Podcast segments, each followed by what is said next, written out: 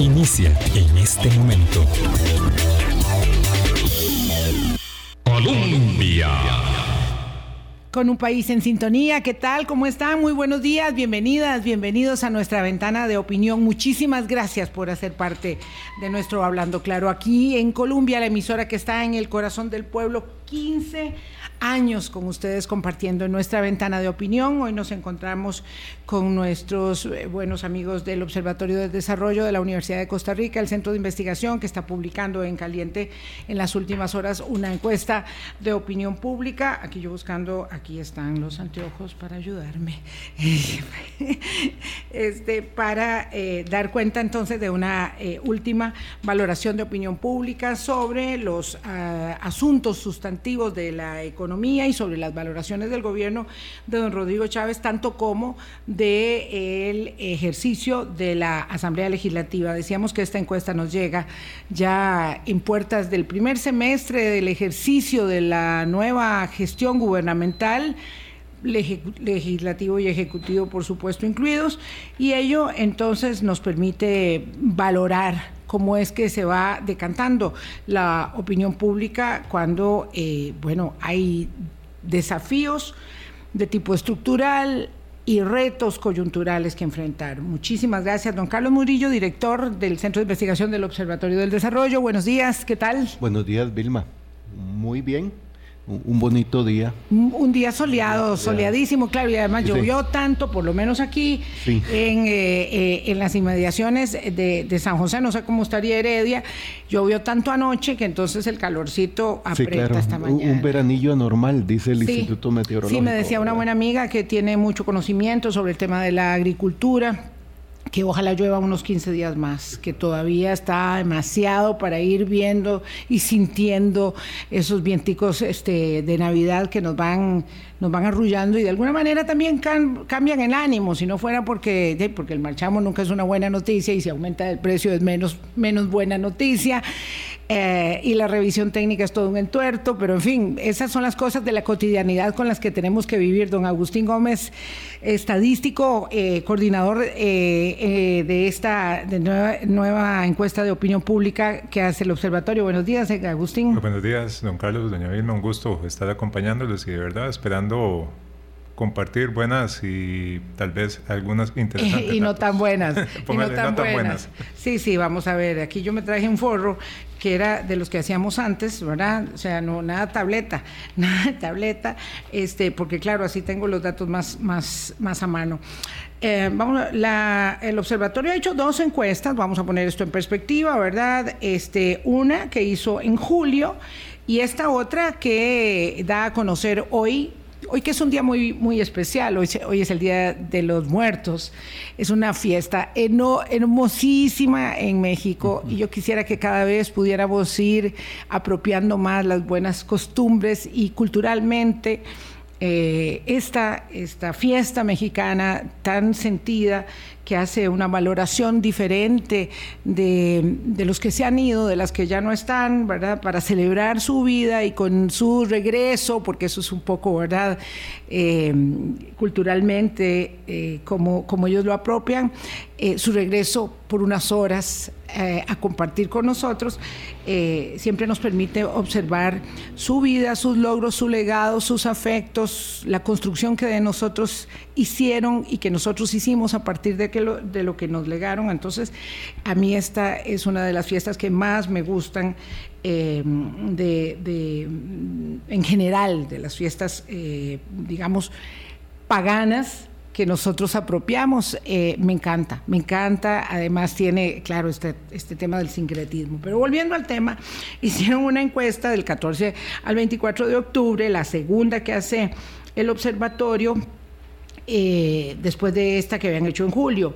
En el medio, hay que decir, el Centro de Investigación y Estudios Políticos, también de la Universidad de Costa Rica, había hecho otra en agosto eh, respecto de la encuesta eh, primera del observatorio, el presidente de la República mm, baja unos puntos, pero respecto de la encuesta del CIEP que se había hecho, perdón, en julio, y respecto de la de, de, agosto del CIEP, pero no estarles haciendo un enredo, eh, en realidad la reducción es bastante, bastante mayor. Eh, y esto para tener en perspectiva varias, varias encuestas que tienen mediciones similares, porque la IDESP Universidad Nacional tiene una, una, diferente. Y luego, bueno, está el gran tema, ¿verdad?, que atraviesa todo siempre, que es el tema de la economía. Eh, yo quisiera ver, Agustín Gómez, eh, una valoración inicial sobre esta encuesta y, digamos, que es lo que pondrías en perspectiva para los oyentes sobre el significado que tiene y por qué em, nos abocamos permanentemente desde la investigación a medir el estado de la economía, el estado de los asuntos públicos y la valoración sobre el gobierno, y hablo de gobierno con el, con el legislativo también. Sí, creo que es importante contextualizar que los esfuerzos que se realizan dentro de la academia para poder darle seguimiento a temas de coyuntura tienen que también entenderse como aportes a la generación de conocimiento y al debate de diferentes posiciones y diferentes este, ópticas y enfoques y análisis. Eh, este estudio tiene una particularidad que quisimos comparar algunos de los bloques que nosotros habíamos realizado en el mes de julio y profundizar en otros que nos quedamos cortos en aras de tiempo y demás. También tiene una característica eh, importante que fue que pudimos casi que duplicar la cantidad de la muestra aplicada en función del, del primer estudio. Este estudio tiene 973 entrevistas efectivas y de ahí nos deriva un margen de error más pequeño. Eh, sin embargo, a la hora de comparar, los resultados siguen siendo bastante consistentes con lo que nosotros vimos en julio en dos grandes ópticas. La primera, la valoración del señor presidente en ciertas acciones o en ciertas características que sigue saliendo relativamente alta. Digamos, a pesar de que hicimos una variación conceptual en la forma de preguntar, siguen teniendo puntuaciones del orden del 8 puntos en una escala de 0 a 10 en temas de honestidad, firmeza, que sabe hacer las cosas, aspectos propios del señor presidente. Respecto a la situación o las características, digamos, asociadas a la situación económica del país, ahí podemos, digamos, ver dos, dos, ámbitos. En julio la nota en una escala de 0 a 10 era de 4,69 y hoy es de 5.01. Entonces, uno podría decir, sí, hay un aumento, pero no es significativo y es muy pequeño y seguimos estancados, digamos, en un entorno, pongámosle, muy pesimista sobre la situación económica actual del país. Esto tiene ciertas implicaciones a la hora de cuando uno profundiza en, el análisis en función de, bueno, cuáles son los principales, digamos, cuáles eh, podrían ser los principales problemas del país o qué es lo que le está afectando. Hay que tener en el contexto en el cual nosotros aplicamos la encuesta que también veníamos saliendo de un proceso de atención de emergencias, habían ciertas declaratorias de, emergencia, había, digamos, este, comunicados de prensa que también hacía el, presidente que ponía en perspectiva ciertas características del, del entorno. Y si nos vamos hacia la Asamblea Legislativa, la valoración que por lo menos estamos teniendo en este primer momento es, eh, pongámoslo en términos coloquiales, muy alarmante. Hay una percepción muy mala por parte de la ciudadanía sobre la labor que está haciendo la Asamblea, sobre el conocimiento que tiene e inclusive sobre las, los temas de fondo de si la Asamblea se preocupa o no por las, eh, los problemas de la ciudadanía como tal muy alarmante, pero muy congruente con todas las valoraciones que hay sobre la Asamblea Legislativa a lo largo de décadas, diría uno. Vamos por partes, ¿verdad? Vamos a ver entonces cuál es la valoración sobre cuando se habla de la valoración del Poder Ejecutivo, estamos hablando básicamente de la valoración del presidente, porque él es el que copa todo el espacio. Entonces me gustaría que fuéramos desgranando la encuesta para entender cuál es esa valoración sobre el presidente eh, y a partir de ello sobre las decisiones que el Ejecutivo está tomando, ¿verdad? Porque creo que es... Eh, muy notorio a lo largo de, eh, del cuestionario y, qué suerte que es una encuesta muy amplia, ¿verdad? Que hay, digamos, esta, esta figura, este ejercicio personalísimo de el, del, del, del, hacer desde el Ejecutivo eh, que, permea, digamos, todo, todo, toda la valoración de la opinión pública, Carlos. Entonces, veamos eh, justamente esa valoración acerca del señor presidente. Sí, ahí como mencionaba Agustín, hay que diferenciar de la imagen del presidente. de la imagen de Rodrigo Chávez que sigue teniendo un nivel importante de aceptación.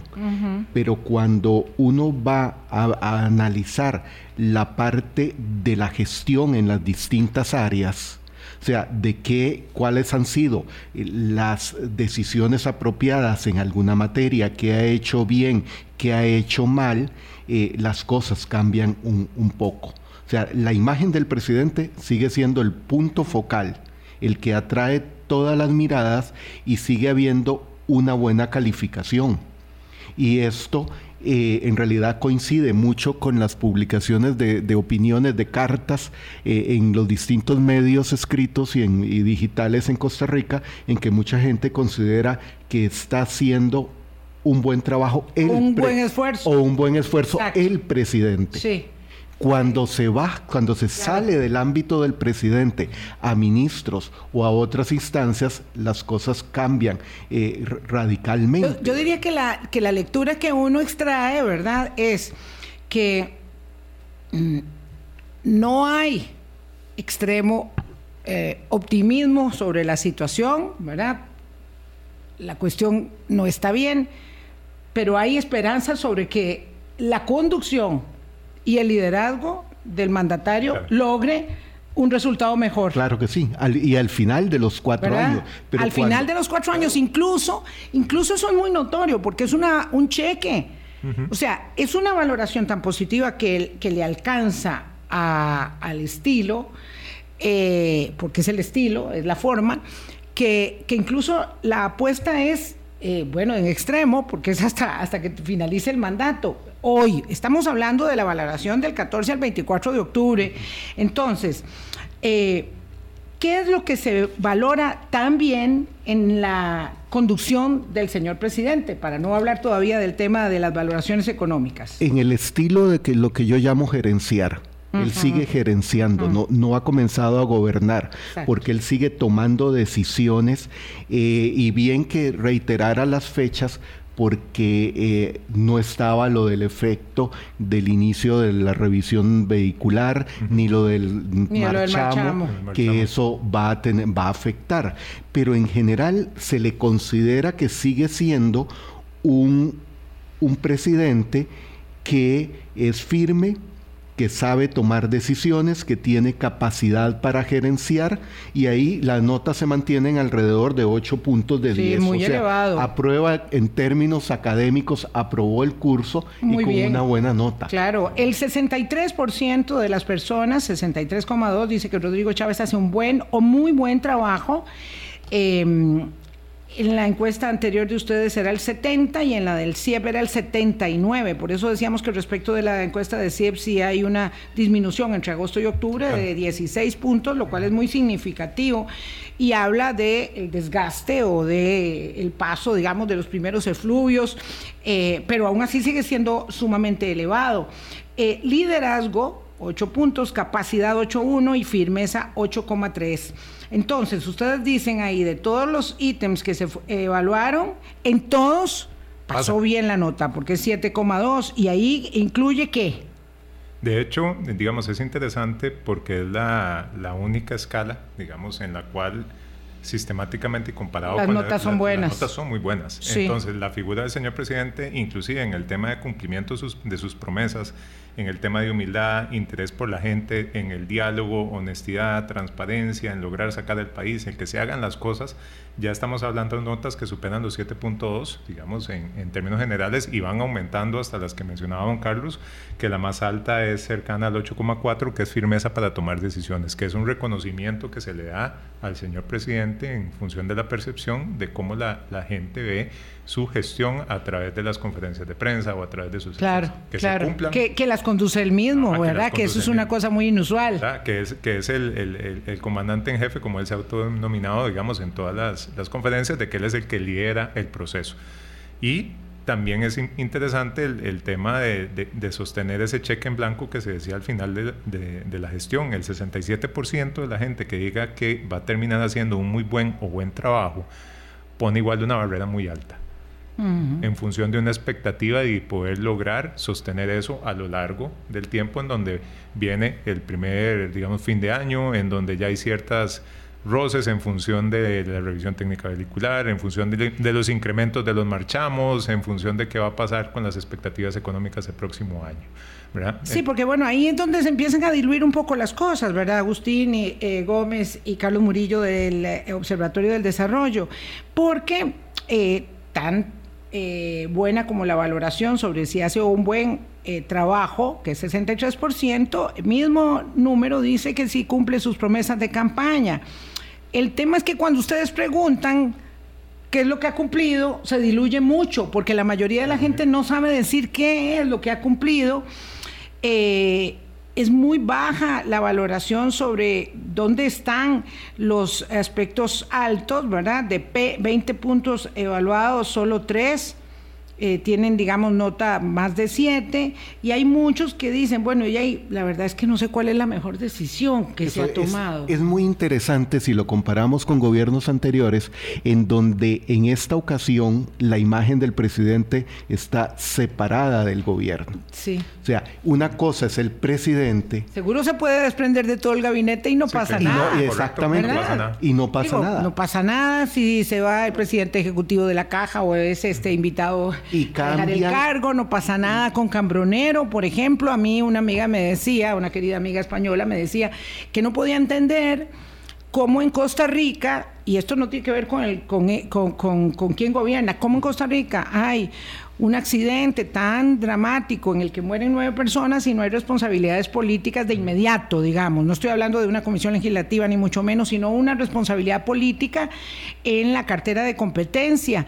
Eh, me decía esto, esto en España es inimaginable y pues yo supongo que en, que, en casi cualquier parte del mundo eso sucede, ¿verdad? No importa si es eh, en, Finlandia o, eh, o, en otro lado, si, si, se cae un puente, hay un desastre de esta naturaleza, como en el deslave de, Cambronero, hay una responsabilidad política. Sin embargo, no tiene que asumir esos costos. No, ese es un fenómeno, exactamente, es un fenómeno interesante porque no asume los costos.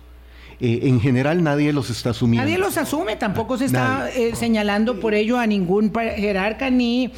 No me refiero a ninguno en particular, sino eh, a los jerarcas. Claro, no es de extrañar en el terrible situación en Seúl de, la, de una fiesta en donde mueren 154 personas, es muy probable que en los próximos días veamos caer autoridades del no solo de la ciudad de Seúl, del, gobierno, local y del gobierno central. Exactamente. Por la mala gestión. En Costa Rica no.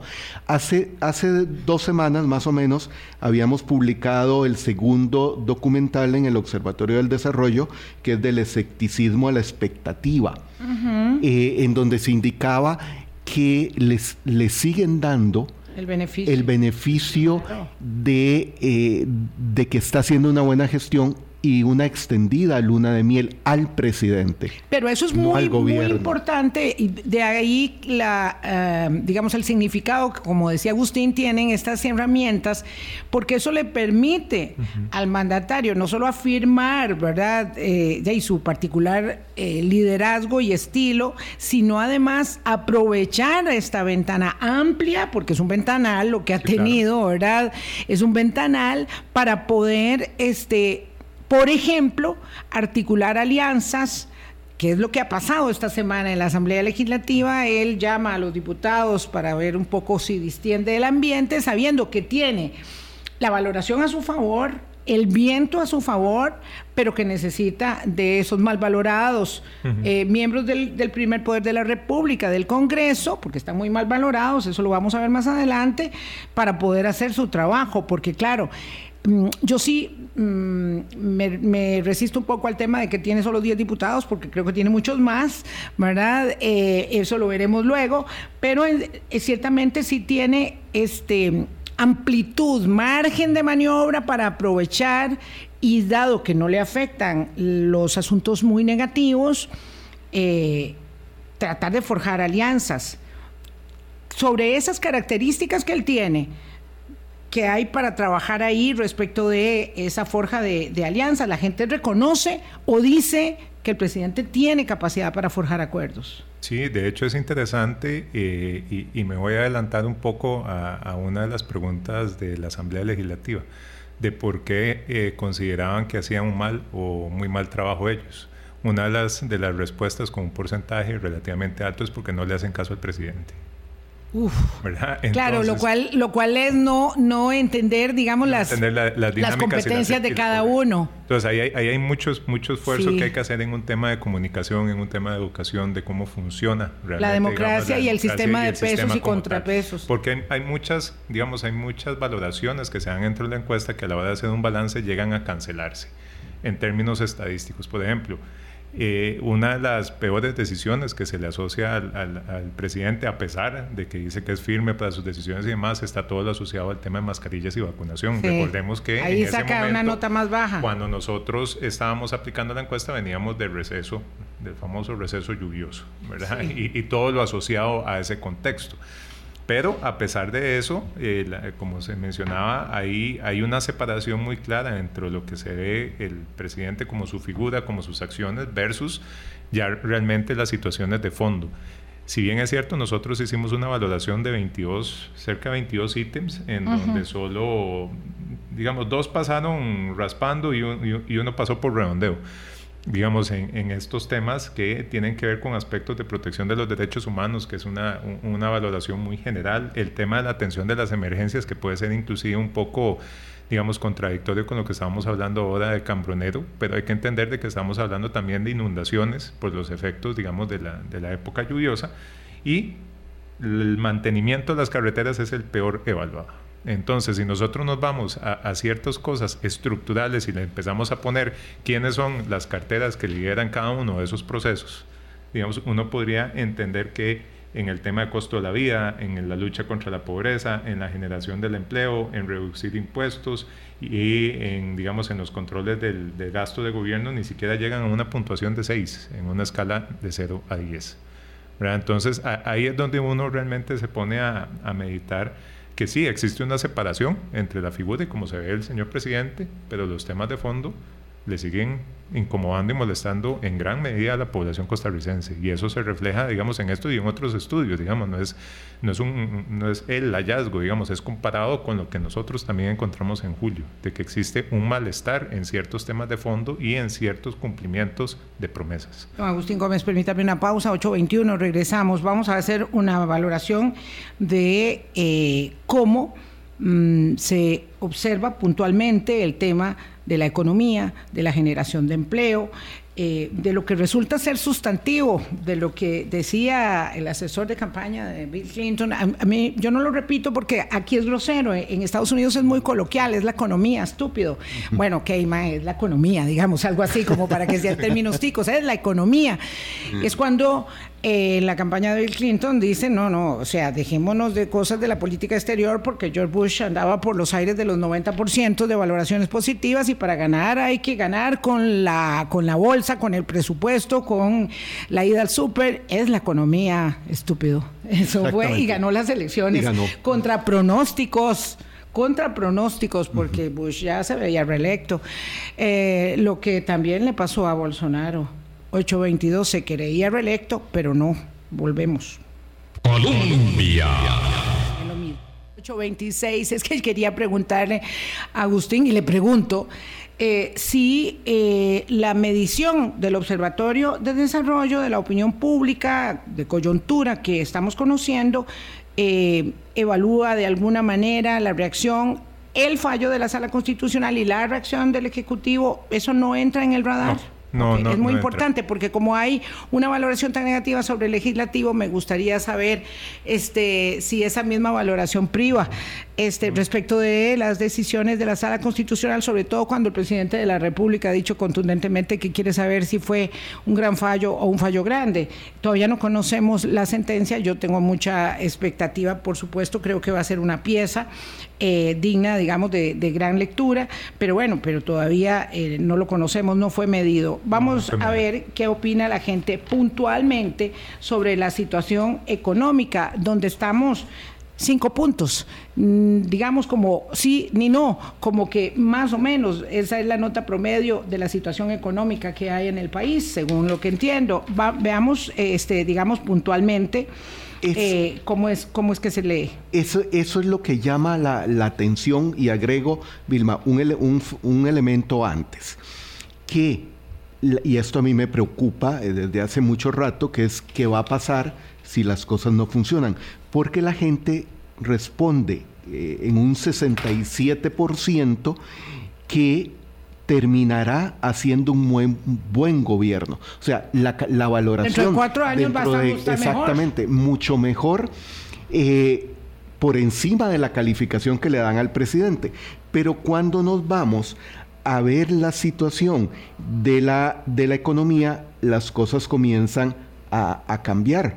Porque ahí es donde mucha gente dice que no le alcanza sus ingresos, que lo, que, lo que recibe lo obtiene con dificultad, un 54, eh, eh, perdón, un, 45%, dice que, las cosas en términos económicos van, van mal. Entonces, sigue ese fenómeno de que una cosa es la figura de Rodrigo Chávez, eh, y otra cosa es toda la dinámica de la economía y de la misma gestión de, gobierno. Bueno, pero hay, eso hay una diferencia. Altamente. Digamos, si no lo logra, no es porque no le está metiendo ganas. El 41% dice que la administración está trabajando para cambiar, eh, para combatir los precios altos, el desempleo y la pobreza. Y entonces el 32%, casi 33%, dice, bueno, están haciendo un, trabajo bueno. En esa materia, de, resolver los problemas eh, eh, económicos. Pero el, asunto es que cuando se evalúa eh, las mejores acciones, indica el 17%, que es la baja en los precios de los combustibles. Pero cuando preguntamos sobre corrupción, la valoración no es tan, tan buena. O sea, cuando comenzamos a desmenuzar, y como decía Agustín, aquí hay un, problema que es hasta cuánto uno puede preguntar en una encuesta, sin que la gente Vamos a ver. se retire y diga, me cansé, me voy. Entonces hay muchas valoraciones, hay muchas valoraciones sí, ya, se le fue la mano el Este, vamos a ver si le preguntan sobre la política económica del actual gobierno. En realidad hay una baja muy sensible de, de julio a octubre, porque claro, lo bueno aquí es un poco comparar los, los momentos de, de las valoraciones. De, en julio, más del 50% de la gente decía que la, la, valoración, la política económica era buena. Hoy llega al 32.8% nada más aumentado la eh, insatisfacción respecto del de, trabajo que se está haciendo, ¿verdad? Es un pobre trabajo, eh, ahí, ha doblado la, cifra. Eh, ha bajado la expectativa del cumplimiento de promesas un poco, ¿verdad? No sé cuánto es siete puntos para ustedes en una encuesta, si eso es poquito, perdón, seis puntos. ha bajado la percepción sobre la posibilidad de la generación de empleo. Eh, curiosamente, la seguridad ciudadana se mantiene más o menos igual, ¿verdad? Y, las cosas ahí están, están ¿verdad? difíciles. Eh, el coronavirus, la valoración se mantiene igual. Eh, la lucha contra la pobreza, no sé si también ven ustedes que hay ahí una baja que sea significativa o no lo es. ¿Cómo lo valora don Agustín? Hay ciertos, hay ciertos valores promedio que cuando uno, digamos, empieza a comparar y empieza a contrastar las, las valoraciones, las disminuciones en uno o en dos puntos porcentuales asociados a los márgenes de error que tienen cada una de las encuestas, eh, no necesariamente nos permiten decir que las diferencias o los cambios son significativamente o estadísticamente significativos en esas diferencias. Ahora, de que hay un descenso es lo interesante de analizar. Inclusive cuando analizamos el tema de eh, el por qué, digamos, se considera si la labor del, del, señor Rodrigo Chávez está siendo muy bueno, bueno regular y analizamos ese 63% comparados con el 71 anterior eh, de julio, la, digamos, la pérdida que se da se da en un aumento en las valoraciones muy malas y malas y en un porcentaje en la valoración regular. ¿Eso qué quiere decir? Que lo que perdió se distribuye en las, en las categorías más bajas. Caso contrario, cuando nosotros empezamos a analizar los temas de generación de empleo y vemos la nota promedio que tuvo en, en su momento entre julio y eh, octubre, estamos hablando de que pasó de un 6,35 en nota de 0 a 10 a un 5,57. Hay un retroceso. En términos académicos, empeoró su nota. Si analizamos el tema de inclusive la lucha contra la corrupción, estamos casi hablando de un punto porcentual, pasó de 7,51 en su momento a 6,58. Hay que entender el contexto de julio de todos los escándalos asociados a los problemas de corrupción que se estaban destapando en ese momento, que fueron capturados por la encuesta. ¿verdad? Estamos y, y, tal vez en este momento ya no se ve esa, esa valoración en esa disminución e inclusive en seguridad ciudadana eh, está perdiendo, digamos, centésimas en el, en el redondeo para poder pasar la nota. En, exacto. En, en, julio pasaba, ya hoy en, en octubre ya no pasa. Estaba en 7, hoy está en 6. Entonces es, es, una, es una, es una reducción, digamos, ahí interesante que se puede, que se puede analizar o contextualizar. E inclusive cuando uno empieza a desmenuzarlo según eh, los grupos de edad o según la educación de cada una de las personas, uno empieza a ver un patrón que en julio tal vez no era tan, tan claro, de las personas con cierto, digamos, nivel educativo, eh, primaria completa o incompleta o secundaria completa o incompleta, tenían en algún momento unas valoraciones más, digamos, más positivas en ciertos temas. A octubre ya no es tanto así. Digamos, las valoraciones se están distribuyendo de una manera digamos, similar entre los niveles educativos o entre los grupos de edad e inclusive entre las provincias. Hay ciertas provincias... Los hombres le dan mucho más margen de, satisfacción, pero bastante más que las mujeres, ¿verdad? Claro. Eso, eso Igual varía, varía por nivel de, educación, hay variaciones también. ¿Cuál es la variación, Carlos? Sobre todo en el caso de quienes tienen educación superior, eh, apenas un 53% es el que considera que están haciendo un muy buen o buen trabajo. comparado a los de primaria que le dan un 65.5. Entonces, también aquí eh, es cómo la gente percibe las, las cosas eh, en, su cotidianeidad, o sea, en, qué me pasa a mí, eh, cómo lo percibo yo, cómo siento la economía, porque cuando preguntamos sobre si hay satisfacción o no respecto a la situación económica del país, ahí sí perdió totalmente el curso porque son apenas 5 de 10 puntos. O sea, ni siquiera va eh, eh, a, extraordinario. entonces, eso es lo que llama la atención de cómo la gente está percibiendo en, su situación diaria las cosas y cómo la diferencia de la figura del presidente, de la República. Sí, el problema aquí está eh, hasta dónde tiene capacidad para seguir gerenciando solo él si sus su equipo en el ministerios y en otras instituciones no le está dando la talla, no le sigue el, ritmo y él se va a ir adelante, pero la gestión de gobierno no.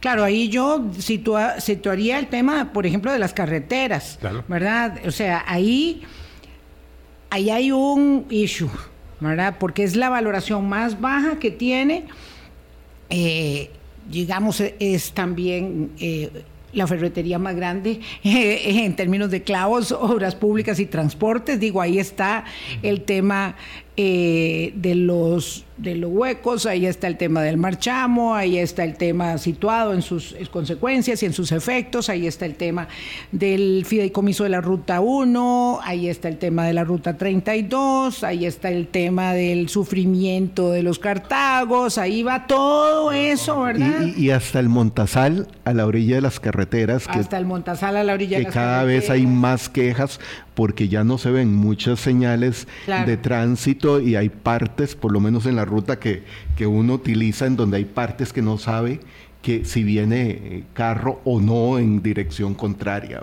Entonces se suman muchas cosas. Y, y, además tiene, ve, ve qué curioso, porque por ejemplo, en términos de la corrupción, y lo pienso ahora con este asunto de la comisión y de la, los informes que ha rendido el Tribunal Supremo de Elecciones de cara a la investigación del Ministerio Público y la Comisión Legislativa de cara al control político, eso no le afecta la valoración, digamos, en temas de corrupción respecto de cómo él se para de frente al tema es positiva también, ¿verdad?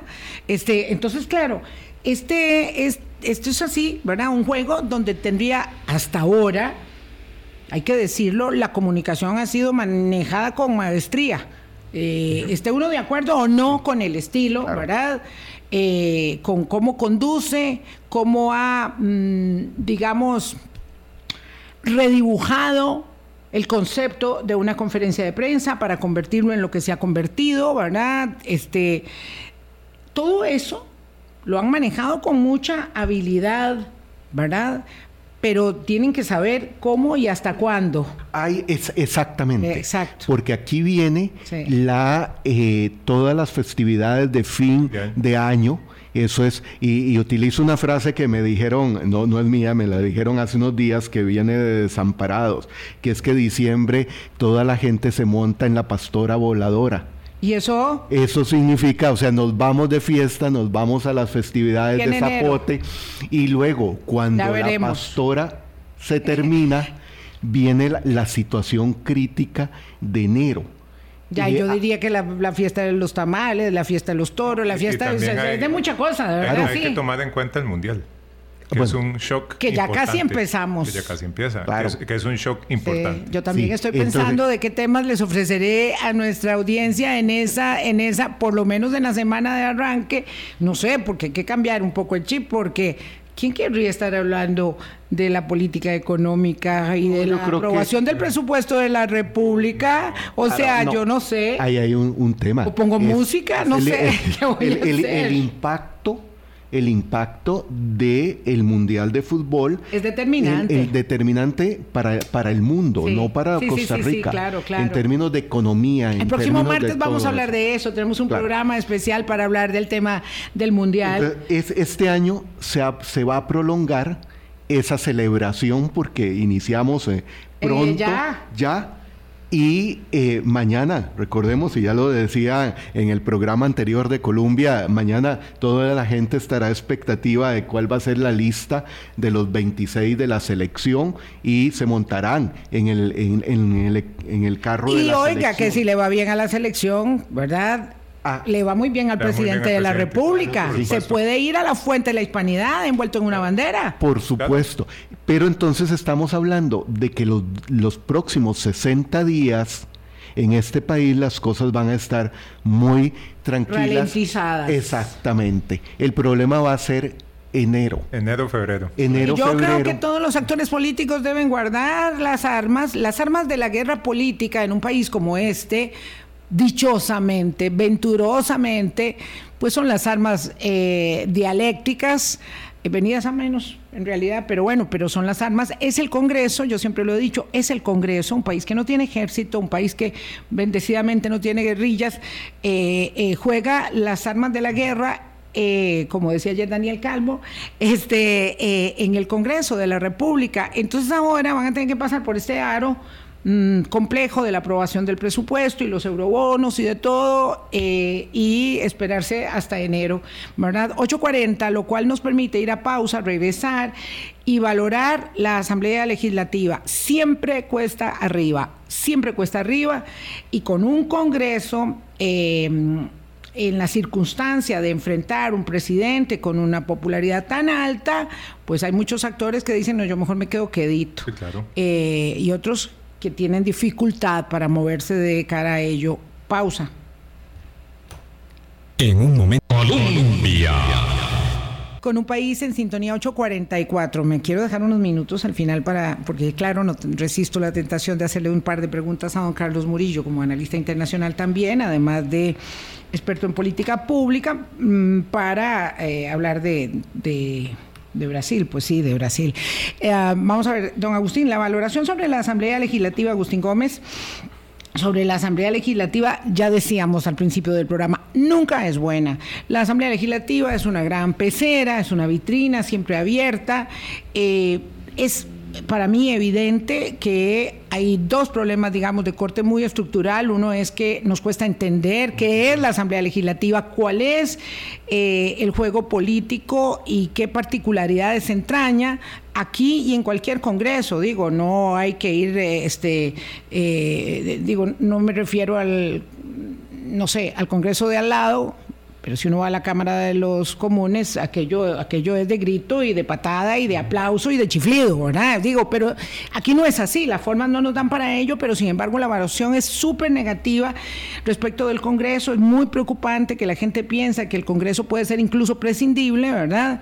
Y que haya elaboraciones en esa línea, pero lo cierto es que ese es un problema que atraviesa la existencia del primer poder de la República, el primer poder de la República, por un lado, y por otro, desgraciadamente, digamos, va a la baja la formación de los políticos como oficio y como políticos y eso también entraña una demeritación del, del debate público y, de la dialéctica que debiera ser mucho más elevada, pero la opinión es negativa. Sí, de hecho nosotros en este módulo quisimos, más allá de preguntar por eh, diputados o diputadas en específico, por nombres, quisimos ver en términos generales que si la gente reconocía la labor de la Asamblea, si tenía algún grado de confianza en la gestión de la misma. De hecho, les preguntamos directamente qué nivel de confianza le tiene usted a la Asamblea Legislativa en una escala de 0 a 10 y el valor o el puntaje es de 4,98, digamos, en, en esa escala.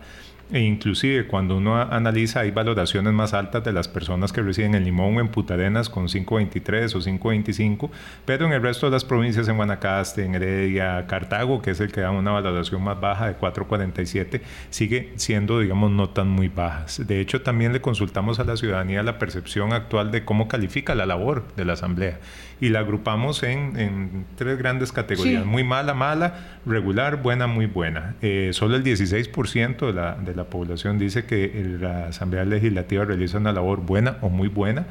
Hay cerca de un 57% que la clasifica como regular y un 20% como muy mala o mala.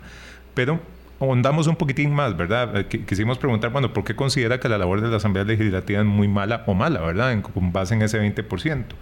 El 26, que esta es una pregunta abierta, fue una recodificación este, que, costó mucho porque eran muy diversas las valoraciones. Dicen porque discuten mucho, porque no logran que las cosas se hacen, pierden tiempo, no les importa la población. Digamos, esa es la primera gran categoría que logramos agrupar.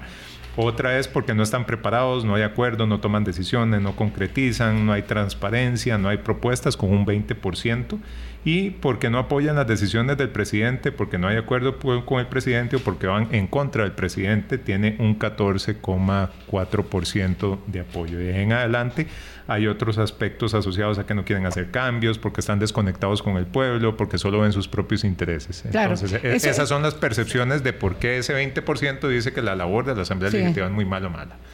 Está muy, relacionado con el tema de ser un poder tan abierto, ¿verdad? Este, ve, ve qué curioso, eh, eh, la Corte ahora se está abriendo un poco más.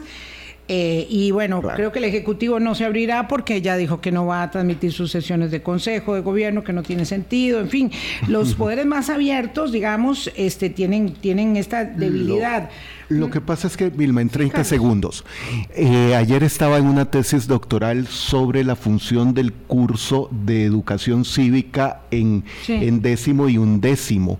Yo creo que en gran medida la percepción sobre la asamblea, además de que las cosas no van bien ahí, pasa mucho por cuánto conocimiento tenemos como ciudadanía sobre cuál es el poder legislativo y su función. Y cuál es el, si la función de cada uno de los poderes y cómo es que juega el sistema de pesos y contrapesos en una democracia, ¿verdad? Y cuán determinante resulta ser eso, cuán determinante resulta ser eso para mantener el equilibrio entre, entre poderes. En, en tiempos de polarización eso es complicadísimo. La verdad es que sí, es una encuesta muy interesante y bueno, si van a sacar, eh, proyectan otra, Sí, yo creo que yo creo que ahora estamos comprometidos desde el Observatorio del Desarrollo para continuar en este, en este análisis. Eh, Pero entonces habrá encuesta de Observatorio de Desarrollo y encuesta del Centro de Estudios eh, de Investigación y Estudios Políticos y se van complementando, digamos, cada dos meses cada una, más o menos. Claro, se van complementando porque eh, hay preguntas diferentes.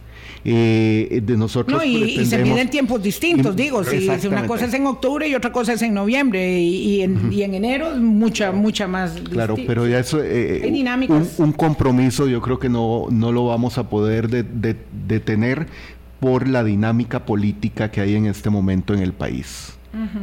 Muchas gracias. Eh, después, ayer hablaba con Daniel Calvo sobre el tema legislativo y después volveré sobre eso, porque se van forjando alianzas muy interesantes y se va este, estableciendo, ya se va decantando un poco el trabajo, el trabajo legislativo que, que, ha sido complejo para, para todos, esa curva de aprendizaje.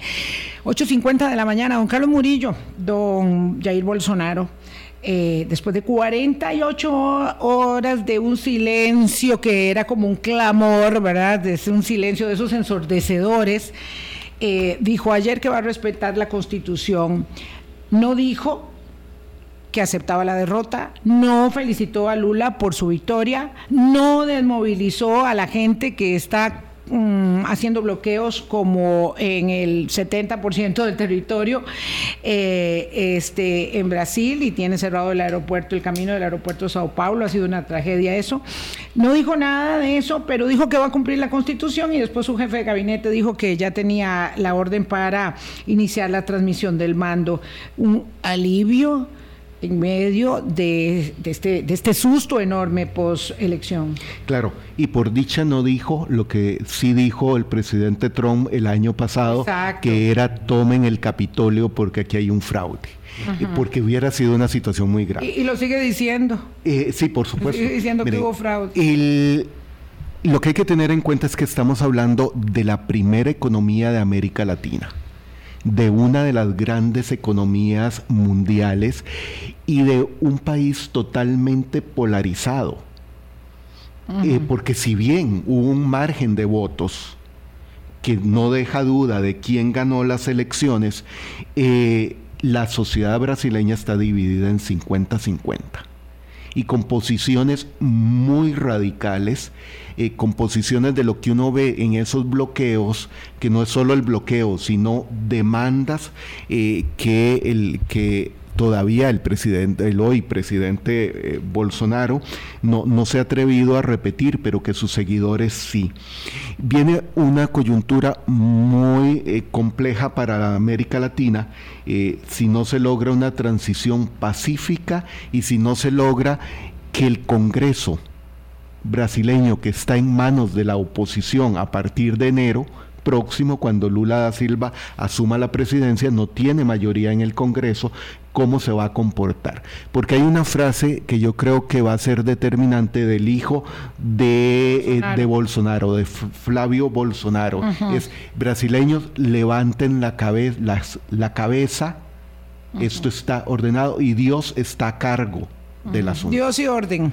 Es, exactamente y, faltó el progreso que tiene la bandera de Brasil. Entonces viene una, una situación muy, muy crítica, no solo para Brasil, para América Latina y para ver cómo se van a reacomodar las fuerzas políticas en, en América Latina.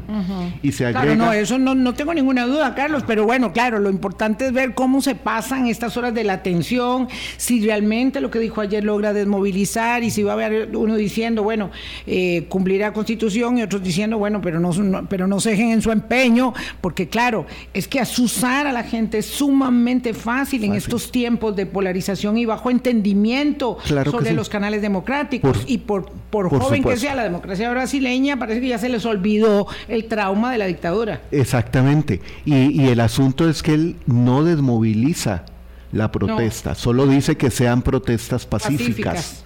Y el asunto es que es en esta coyuntura, en esta tensión de redes sociales, que es una protesta pacífica. y, en, un, en un, eh, unos pocos segundos. Y no podemos perder de vista el resultado de las elecciones en Israel, un cambio de rumbo importante. Eh, y recordemos que Brasil es un actor internacional, no es solo un actor latinoamericano. Habrá que ver cómo se enrumba también la bueno, en Israel va a haber este va a haber que formar coalición para formar gobierno. Pero esa coalición tiene 65 sillas de un parlamento de Muy interesante en las últimas horas, este, ese no es algo, digamos, no es algo que tengamos tan a flor de piel, tan cercano, ¿verdad? Como nos, como nos impacta la elección en Brasil o la elección de medio término la semana entrante en los Estados Unidos, que es así, es muy, muy determinante, pero muy, muy, muy eh, revelador. Uf, Netanyahu al poder otra vez. Sí, yo creo que no hay duda y eso reconfigura las relaciones de poder. En, eh, habrá que verlo la próxima semana. Lo que pasa es que eh, aquí un comercial, la próxima semana en el observatorio estamos de 25 aniversario con los actos oficiales, con una conferencia eh, de un especialista en, temas de desarrollo y no queda mucho espacio para la agenda internacional la próxima semana. Pero bueno, va a estar muy, muy bueno. Siempre hay muchas noticias de la coyuntura local e internacional y aquí en esta ventana para ustedes tenemos algunos de esos temas. Ya hablaremos con el invitado que viene eh, al Observatorio del Desarrollo para que aquí en Hablando Claro también nos comparta sus conocimientos. Pásenla muy bien, cuídense mucho. Agustín Gómez, Carlos Murillo, muchas gracias por haber estado con nosotros y gracias por tomarse este cafecito de la mañana aquí en Hablando Claro. Chao. Claro, hablando claro.